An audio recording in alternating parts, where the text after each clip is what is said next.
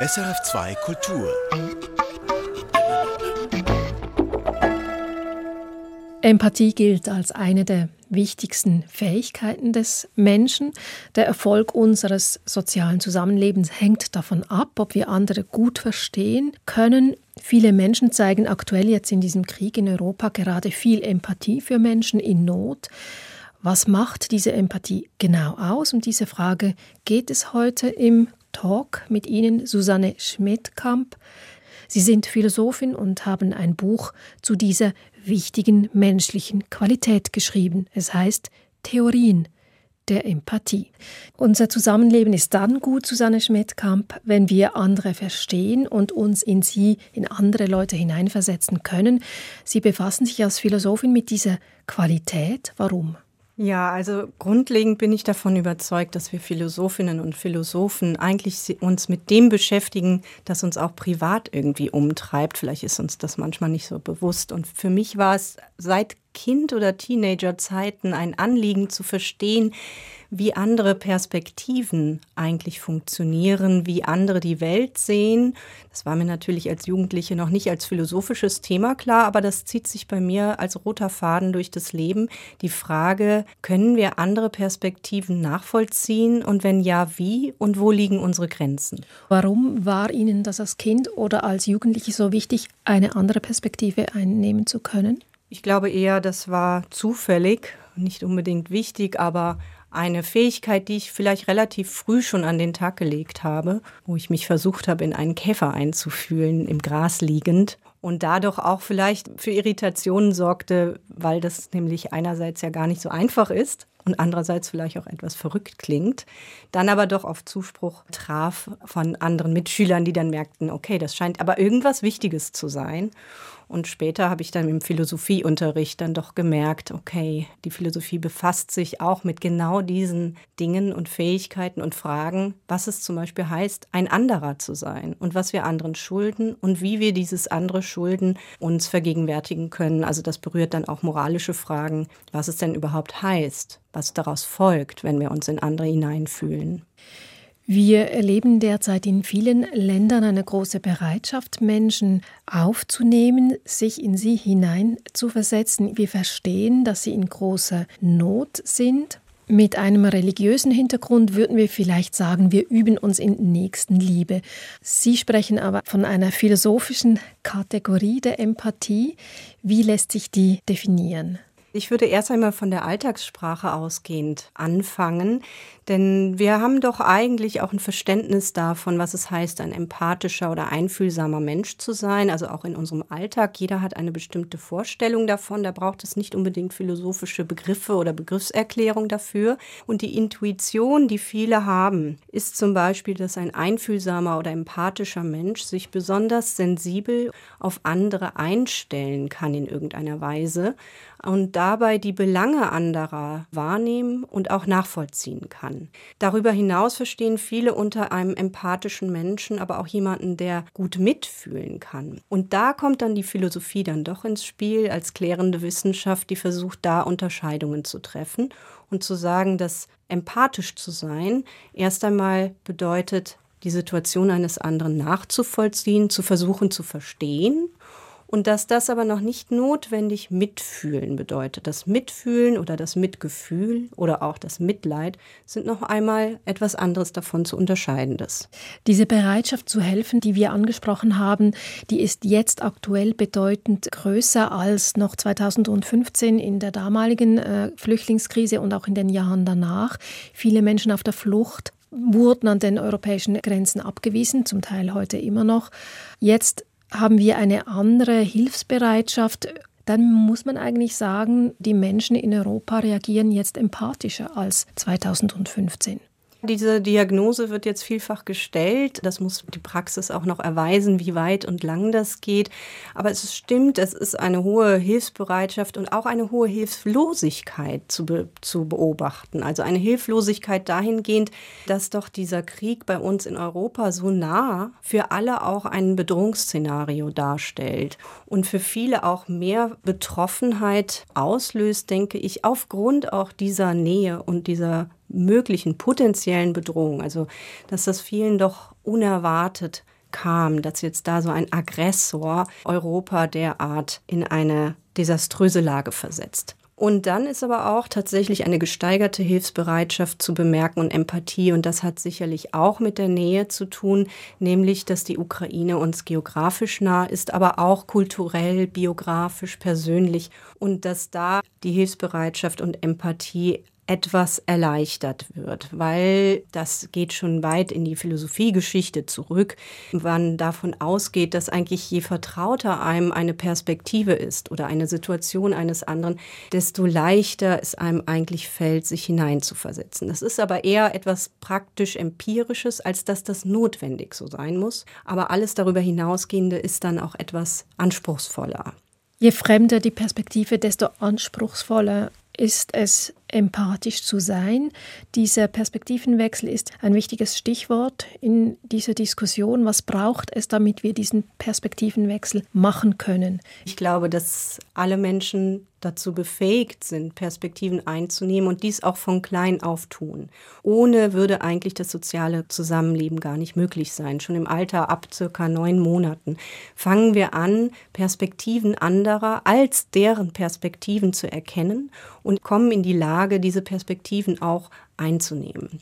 Es ist aber dennoch so, dass das eine Fähigkeit ist, die graduell unterschiedlich ist und die man durchaus im Laufe seines Lebens sich aneignet und in einer Weise auch kultivieren kann.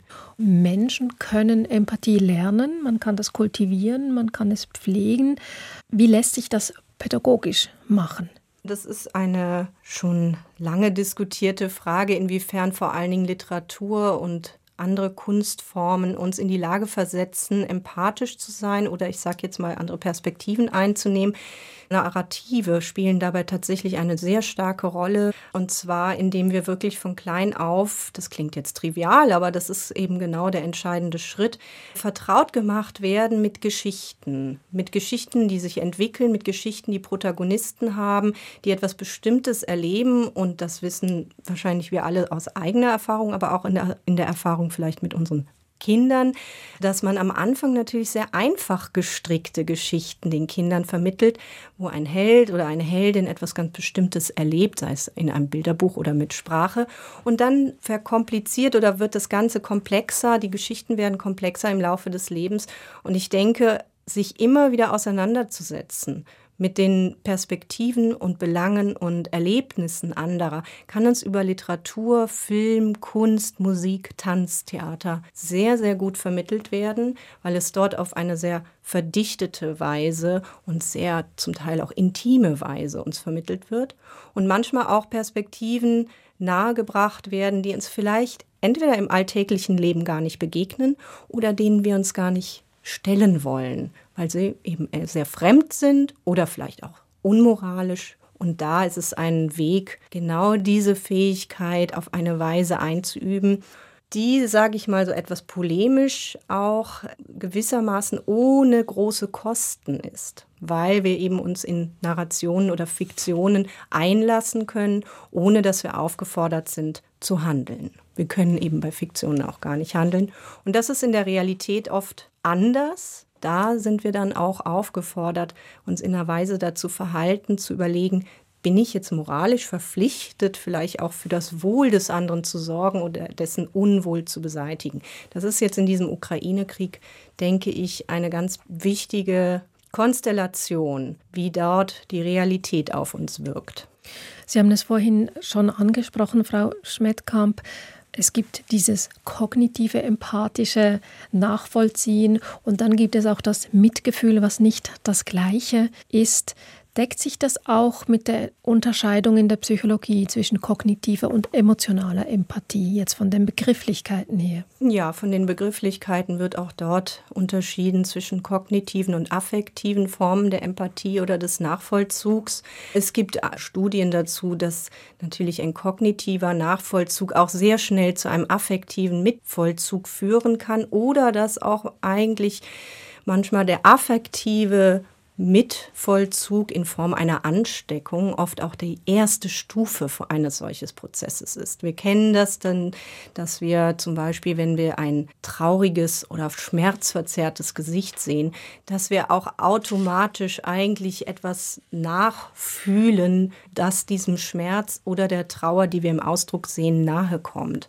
Gleichzeitig ist es aber so, dass natürlich ein Gefühl wie Trauer oder auch Wut oder, oder Verzweiflung sehr, sehr komplex ist. Das heißt, das, was wir da auf der ersten Stufe nachvollziehen, ist erst einmal so eine Art ähm, Basisgefühl. Und natürlich, um zu verstehen, wie jemand anderes tatsächlich in dieser traurigen oder verzweifelten Lage fühlt, braucht es etwas mehr. Aber die Übergänge sind sehr fließend und der kognitive, empathische Nachvollzug allein wäre doch ein sehr kühler, ein sehr distanzierter.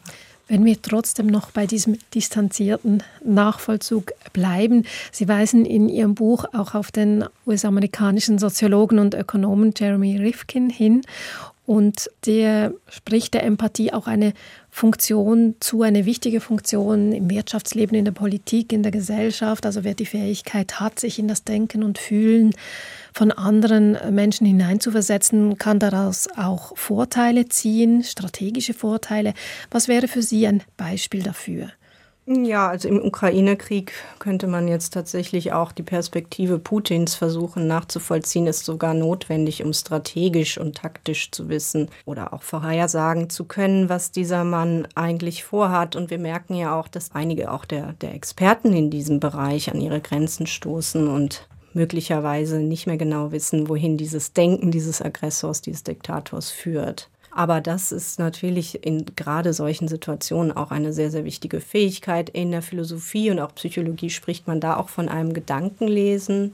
Mindreading, das auch von dem, sagen wir mal, gefühlvollen Nachvollzug in der Empathie etwas unterschieden wird, weil es eher etwas Kognitives ist. Da ist auch der ukrainische Staatspräsident Zelensky, der mit seinen Ansprachen seine Landsleute, die Politik und die Bevölkerung in vielen Ländern eigentlich wie kaum ein anderer Regierungschef in einem Krieg zuvor erreicht.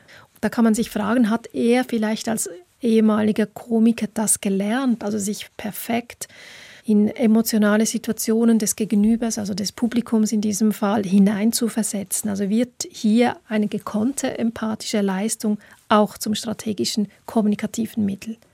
Also ich möchte die Leistung Zelenskis nicht auf etwas Strategisches herunterbrechen, sondern vielmehr ihn als wirklich Sympathieträger herausstellen, der möglicherweise auch deswegen ein solcher Sympathieträger wie ein filmischer oder fiktionaler Protagonist ist, gerade weil er auch diese schauspielerischen Qualitäten hat, aber auch weil er in seinem ganzen Auftreten, er tritt sehr authentisch auf, er tritt als jemand auf, der auf einer Augenhöhe mit seinen Mitbürgerinnen und Mitbürgern ist und auch mit seinen Mitarbeiterinnen und Mitarbeitern.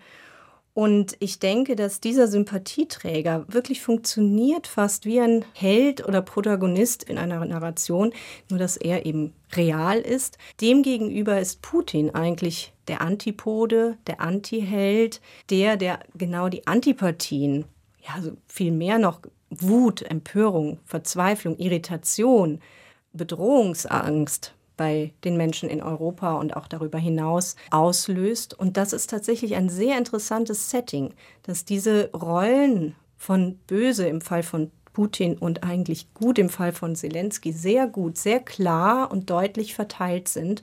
Und das macht es den Menschen in Europa, denke ich, neben anderen Gründen etwas einfacher, sich einzufühlen und diesen Sympathieträgern und Antipathieträgern auf eine Weise zu folgen, wie das in anderen Konfliktfällen, Krisen, Katastrophen so noch nicht möglich war. Also es ist ein sehr überschaubares Bild oder eine überschaubare, relativ überschaubare Szenerie von Charakteren in diesem realen, drastischen Setting.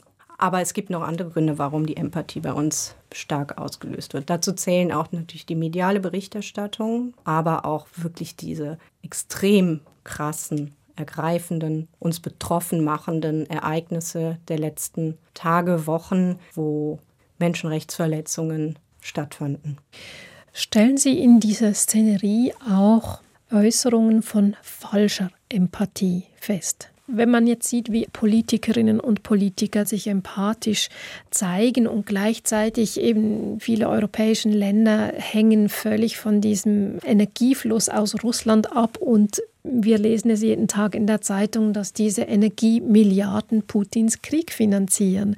Und die gleichen Politikerinnen und Politiker, die das verantworten, zeigen jetzt Empathie. Also da geht es ja irgendwie nicht auf. Ja, das ist sicherlich eine problematische und auch dilemmatische Situation, vor allem auf der Seite der Politik, aber auch auf der Seite der Bürgerinnen und Bürger, die dann indirekt oder später direkt von diesen wirtschaftlichen Entwicklungen betroffen sind. Und das kann tatsächlich einerseits paradox wirken oder widersprüchlich, denn man kann nicht einerseits diese Empathie zum Ausdruck bringen, aber andererseits die Sanktionen dann doch nicht weit genug führen. Also da muss es doch wahrscheinlich weitergehen, damit diese Empathie oder Hilfsbereitschaft auch tatsächlich eine konsequente Umsetzung erfährt. Und andererseits ist auch von den Bürgerinnen und Bürgern dann erwartbar oder sollte erwartet werden, dass man dann mit diesen Konsequenzen, mit den wirtschaftlichen Konsequenzen, die das nach sich zieht, auch gewissermaßen umgehen und leben muss. Sonst wäre es eine fadenscheinige Moral, die da zum Ausdruck kommt. Frau Schmidtkamp, Sie haben es angesprochen, die Medien spielen auch eine Rolle dabei, dass Empathie entsteht oder entwickelt wird, jetzt im Zusammenhang mit diesen äh, schrecklichen Ereignissen. Wir sehen in den Medien Familien, die mit dem Kind und dem Haustier auf dem Schoß auf gepackten Koffern sitzen und auf einen Zug warten, der nicht kommt.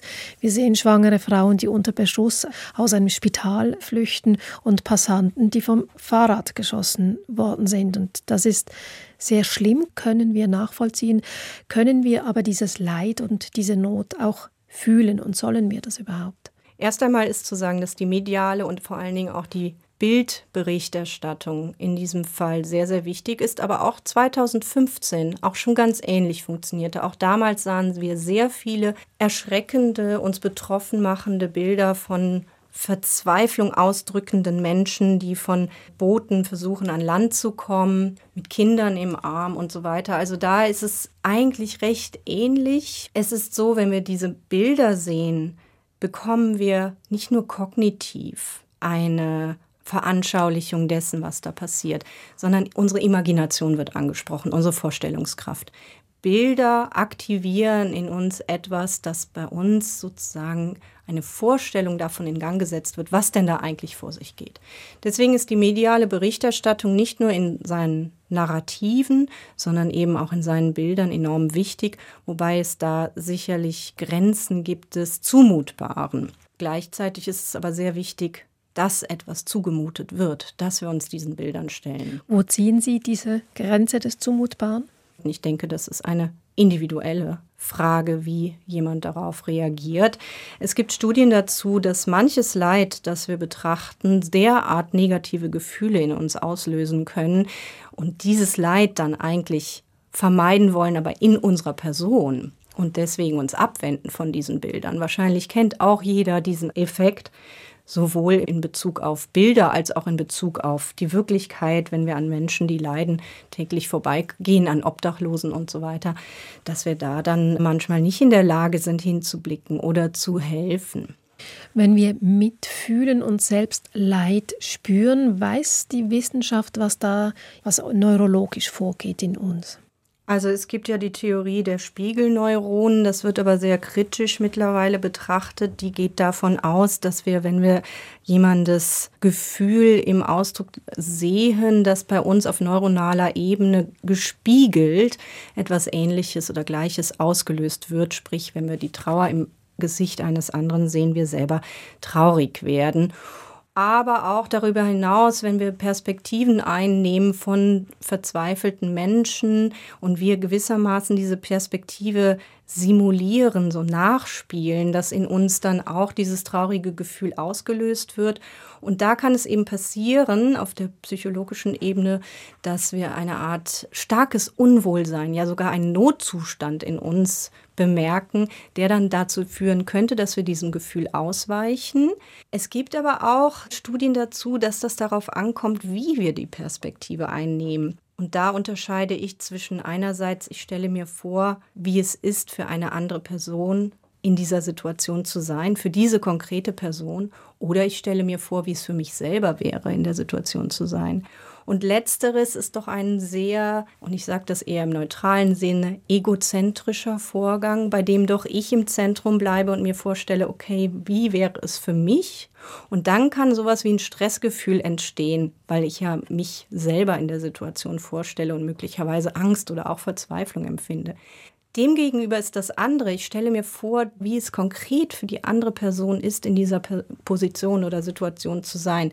Das ist eine, ein Prozess, wo ich mich von mir selber, von meinem Egozentrum entferne und wirklich versuche nachzuvollziehen, wie es für die andere Person ist. Und da gibt es Studien dazu, dass das weniger zu diesen Stressgefühlen führt, sondern eher zu moralischem, proaktivem Verhalten. Wenn wir nun das Leid von anderen erfassen und auch mitfühlen und zum Beispiel Flüchtlinge aufnehmen, dann ist es ja wahrscheinlich einfacher, ein Zimmer herzurichten, als sich dann anschließend mit den Traumata dieser Menschen angemessen zu befassen im täglichen Zusammenleben. Was weiß man darüber?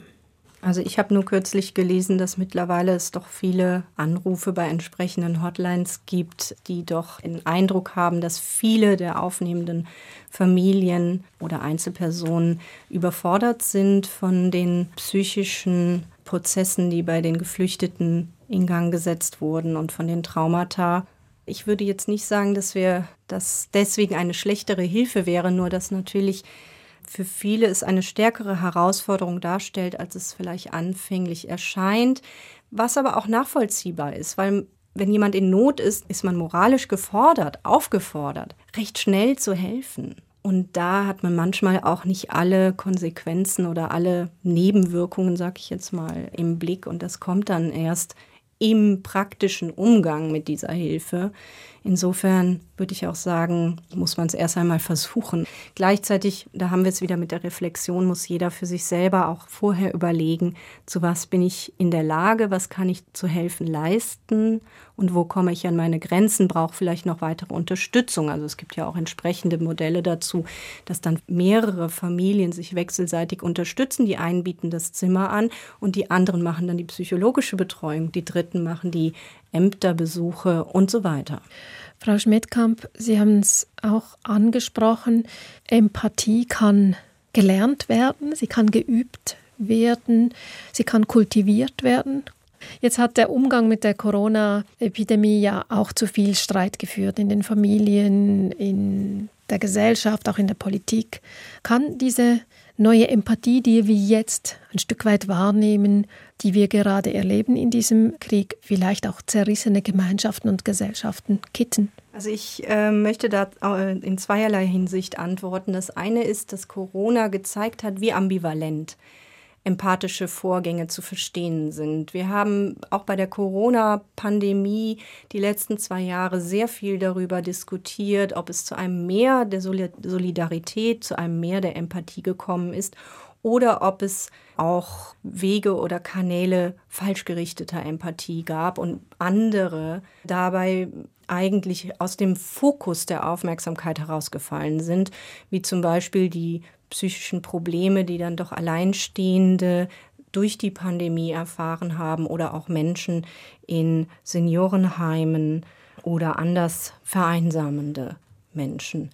Auf der anderen Seite hat die Pandemie dann auch zu einer starken Spaltung geführt zwischen vor allen Dingen Impfgegnern und den Impfbefürwortern. Wir wissen, wie scharf diese Diskussionen geführt wurden, bis dann der Ukraine-Krieg kam und da passierte dieser Effekt, dass die Pandemie äh, doch ziemlich in den Hintergrund gerückt ist und tatsächlich irgendwie zu einer neuen Form der Solidarität geführt hat die aber natürlich diese anderen Fronten damit nicht aufgelöst hat, sondern nur erst einmal an die Peripherie der Aufmerksamkeit gedrängt hat, ich wäre skeptisch dahingehend, das jetzt schon so zu formulieren, dass die Gesellschaft da wieder mehr zueinander oder zusammenwächst. Wir müssen, wie gesagt, auch da abwarten, wie sich zum Beispiel die wirtschaftlichen Folgen auf diese Empathie und Hilfsbereitschaft der Menschen und deren Solidarität auswirkt, weil wenn dann die egoistischen Interessen betroffen sind, da kann es sein, dass das dann auch wieder zu einem ganz anderen Effekt führt.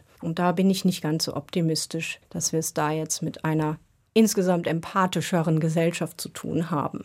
Welche Möglichkeiten gibt es, diese Empathie zu messen? Gibt es Eckwerte, bei denen Sie als Philosophin sagen können, wenn die und die Bedingungen erfüllt sind, dann leben wir in einer empathischeren Gesellschaft?